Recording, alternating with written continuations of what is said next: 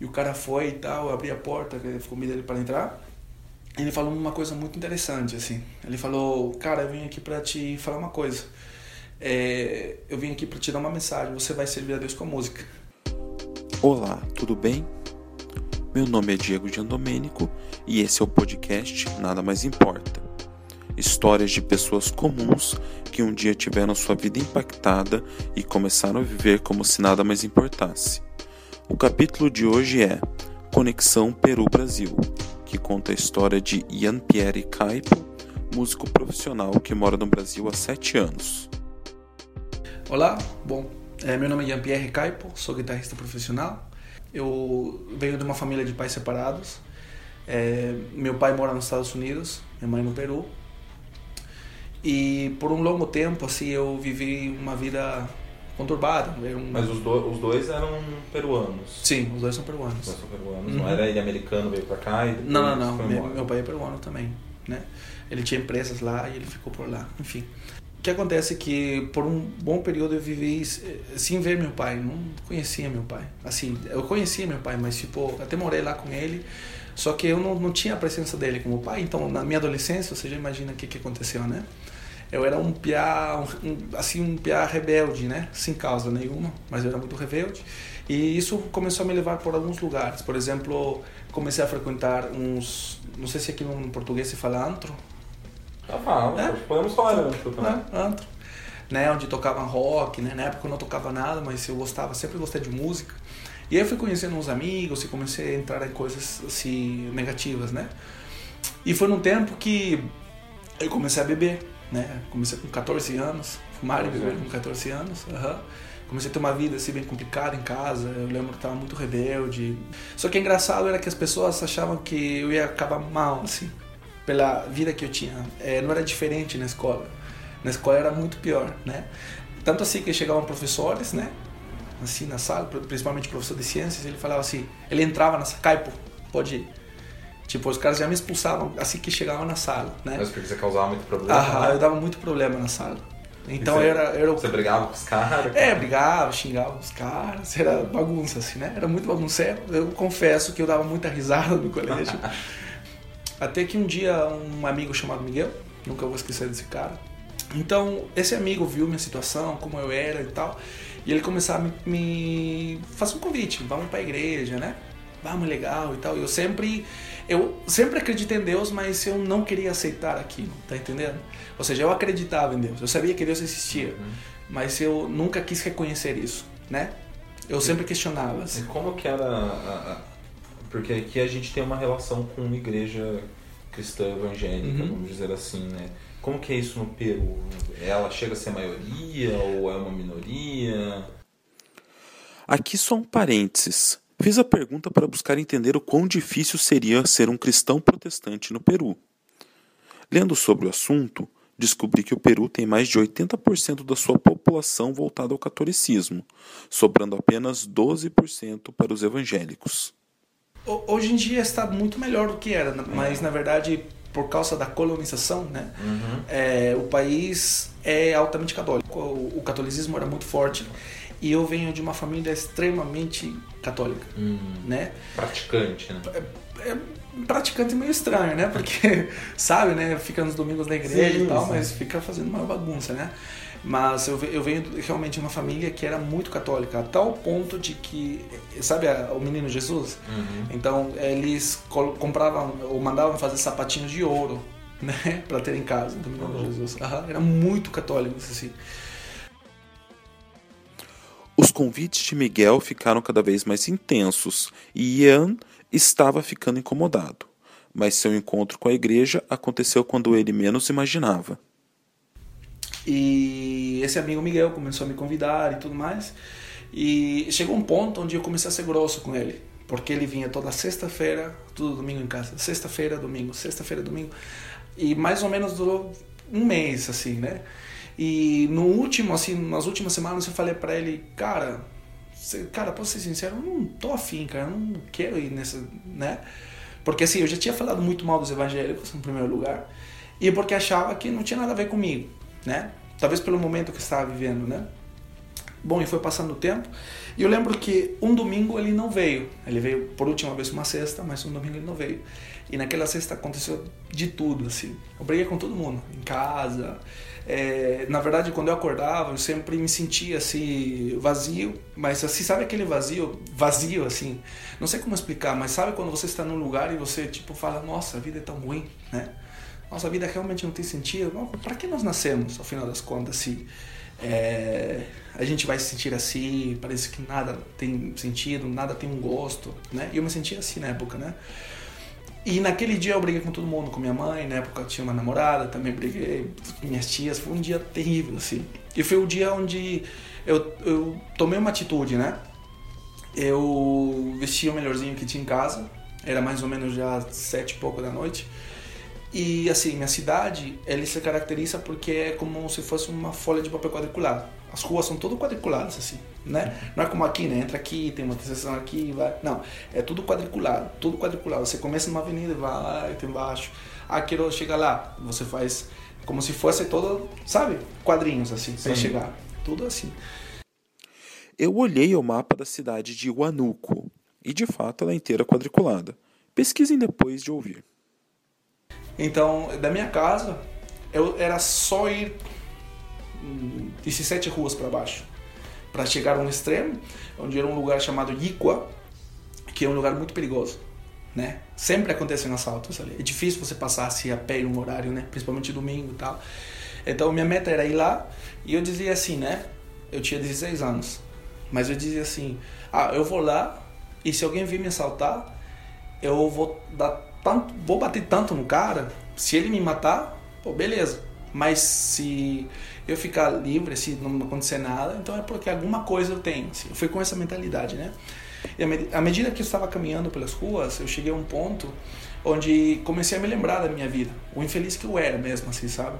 Um menino com 16 anos, que não tinha sonhos, que não tinha projeções maiores e passando todas essas situações ruins que até então eu já tinha vivido.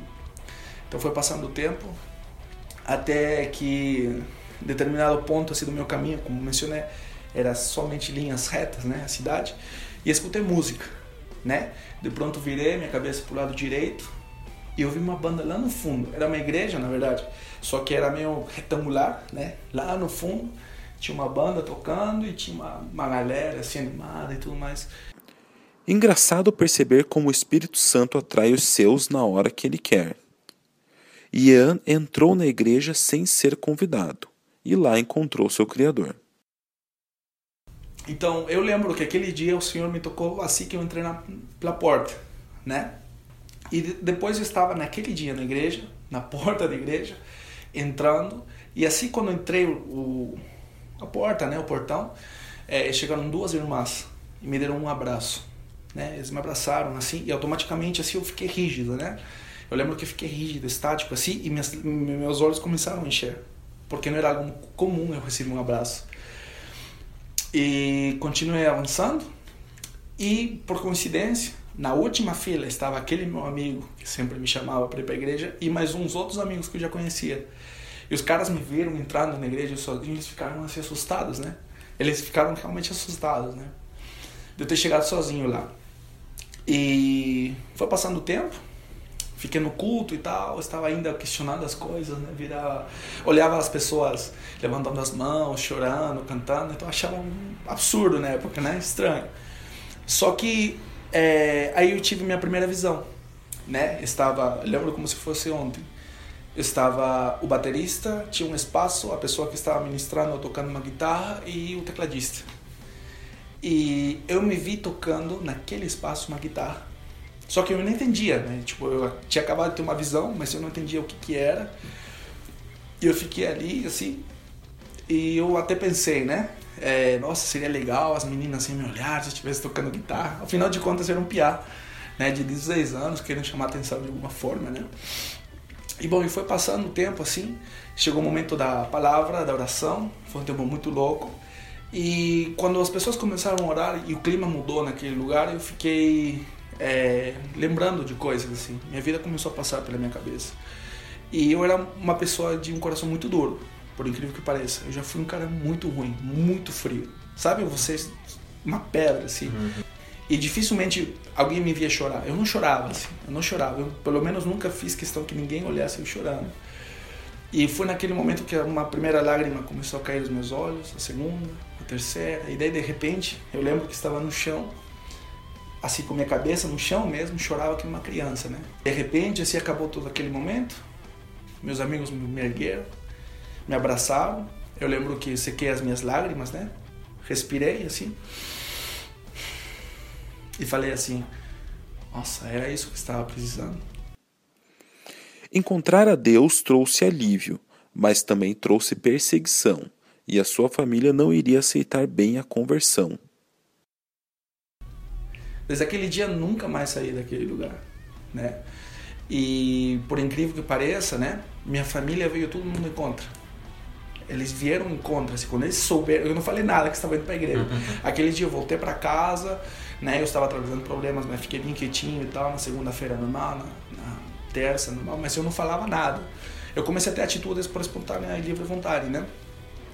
Mas alguém se inteirou e me chamaram uma reunião, né? Minha tia veio, minha mãe estava ali e tal. E eles começaram a falar para mim, olha, na Bíblia diz que se você se troca de religião, você vai pro inferno. Coisas do tipo, né?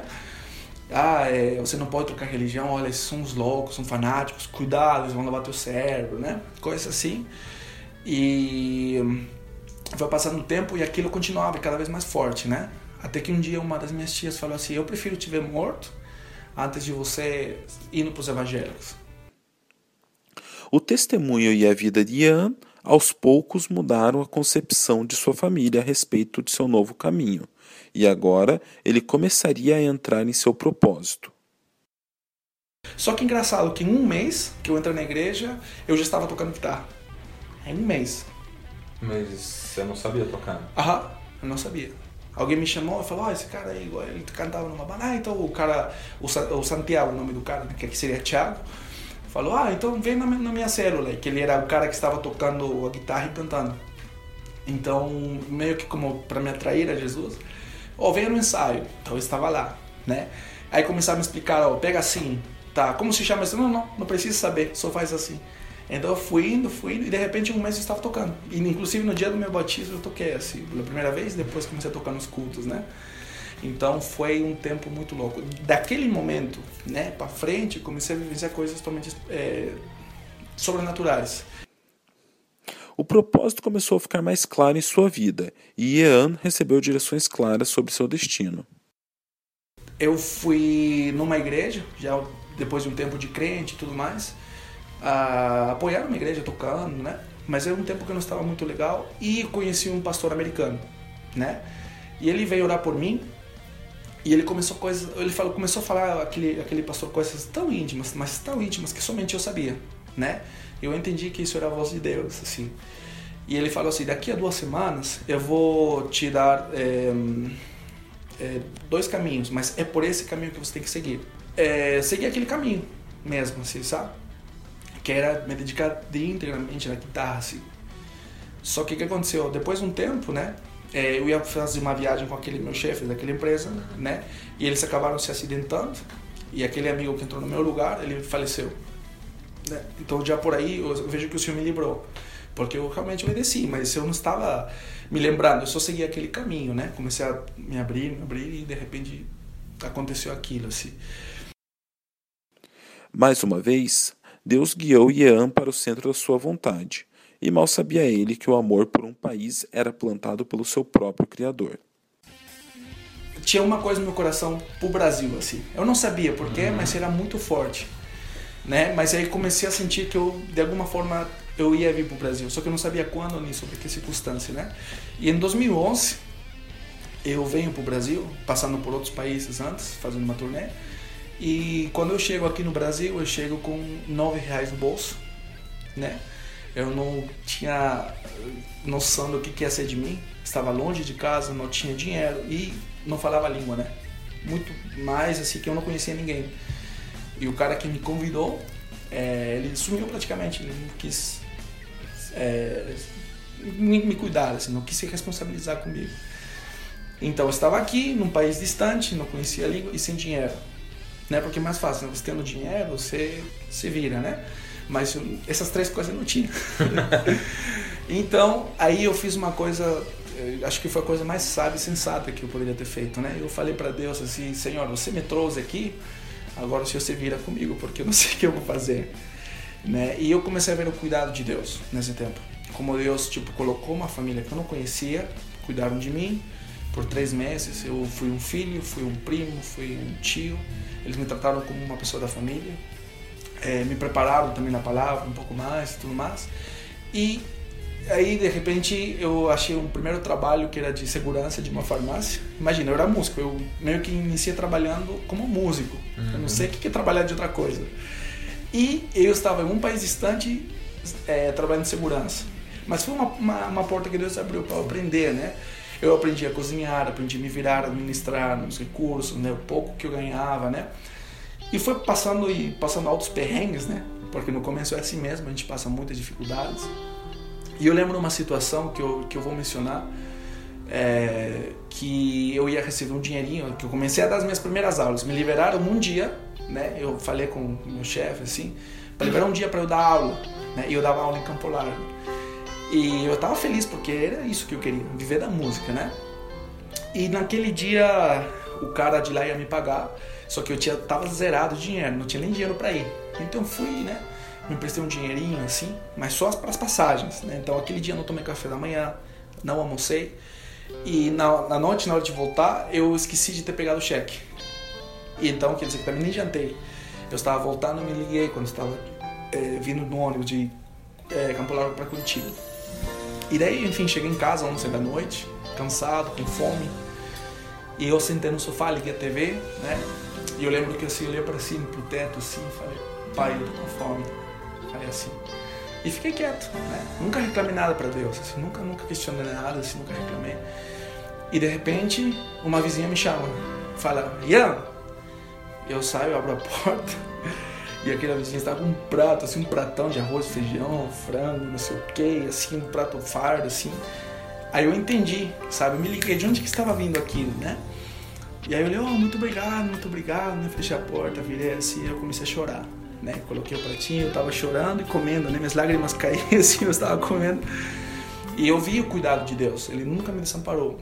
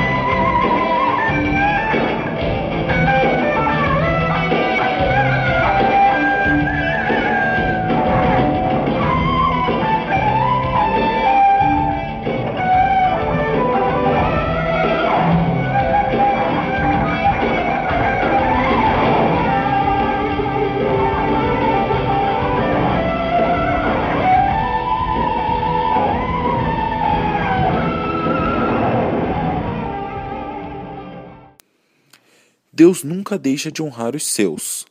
Você acabou de ouvir um trecho de Moment of Truth, música de Kiko Loureiro, que Ian Pierre tocou no concurso Kajima Let's Rock. Mas ele vai contar um pouco melhor essa história para você. E é, nesse tempo, nesse período, eu comecei a gostar muito de músicos e artistas brasileiros, né? Que hoje em dia tenho o privilégio de conhecer pessoalmente, ter uma amizade, né? Mas na época eu comecei a seguir aqueles caras. E nessa fase de 2008, 2009, que eu já estava dando minhas primeiras aulas, né? Mal sabia, mas estava dando minhas primeiras aulas. É, eu falei para um, um, aluno meu, né, que chama, se chama Gustavo. Eu, inclusive, eu falo para ele que eu sempre conto a história dele, onde eu vou. E uma vez eu coloquei o DVD de um guitarrista super conhecido, né, que é o tal guitarrista do Megadeth, né, o Kiko Loureiro. E na época ele tocava no Angra, uma banda brasileira, estava tocando no mundo já, né. E eu coloquei o DVD desse cara, assim, e, e, falei, cara, se liga nesse cara, ele é muito bom e tal. E o cara ficou, tipo, abismado, falou, nossa, cara, que cara top e tudo mais, né?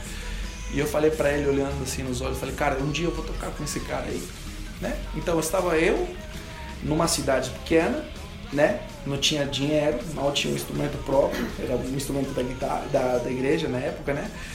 E eu falando pro cara que ia tocar com um cara que tem uma relevância mundial. Sim. Então o cara pensou, analisou as coisas, ele deu risada na minha cara, né? Ele foi sarcástico, ele deu risada mesmo, assim. E em 2012 eu recebi uma das melhores notícias, né? É, eu acabo ganhando um prêmio nacional como guitarrista aqui, né? E foi passando o tempo. Qual assim, é, é, era o, o, da marca Tajima, né? o Tajima Let's Rock, ah, né? que tive em 2012. E saí em primeiro lugar, foram várias fases, né? com vários é, endorses da marca. Então eu, eu saí em primeiro lugar, ganhei a primeira, a primeira temporada, né? E, e, o mais engraçado que um dos prêmios que eu recebi era tocar com esse guitarrista que tinha falado pro meu amigo no passado que eu ia tocar. então, Deus realizando coisas. Eu cheguei a tocar com ele. Ian termina agradecendo a oportunidade, mal sabendo que nós fomos agraciados por saber que Deus move vidas para cumprir propósitos. Mas eu sempre faço questão de contar para mostrar que como é Deus na nossa vida. Se a gente vai com uma é, expectativa de alguma coisa, às vezes não resulta, né? Às vezes a gente se frustra. Mas Deus mesmo assim ele está presente, né? É, me sinto muito feliz de poder compartilhar essa história, né? De todas as coisas que Deus tem feito. Na verdade, mais do que contar minha própria história, eu, eu, eu sei que foi Jesus que foi glorificado, né? Porque foi Ele que fez todas as coisas, né? Então, muito obrigado, o pessoal da Light também. E obrigado mais uma vez por essa oportunidade. Que Deus abençoe todos vocês. Você acabou de ouvir o podcast Nada Mais Importa. Capítulo 2 Conexão Peru-Brasil, com Ian Pierre Caipo. Gostaria de agradecer ao Alisson que me ajudou na gravação e ao restante da equipe que montamos especialmente para essa conferência. A trilha utilizada é do Amper Music, faixas do último álbum de Ian Pierre Caipo, Carry On do Angra Moment of Truth, do Kiko Loureiro, Hino Nacional Brasileiro, tocado por Israel Rodrigues, e Deus de Aliança, do Toque no Altar. Se você ainda não fez sua inscrição para o Light Conference, aproveite para fazer enquanto é tempo e venha desfrutar de grandes dias na presença do Senhor e viver como se nada mais importasse.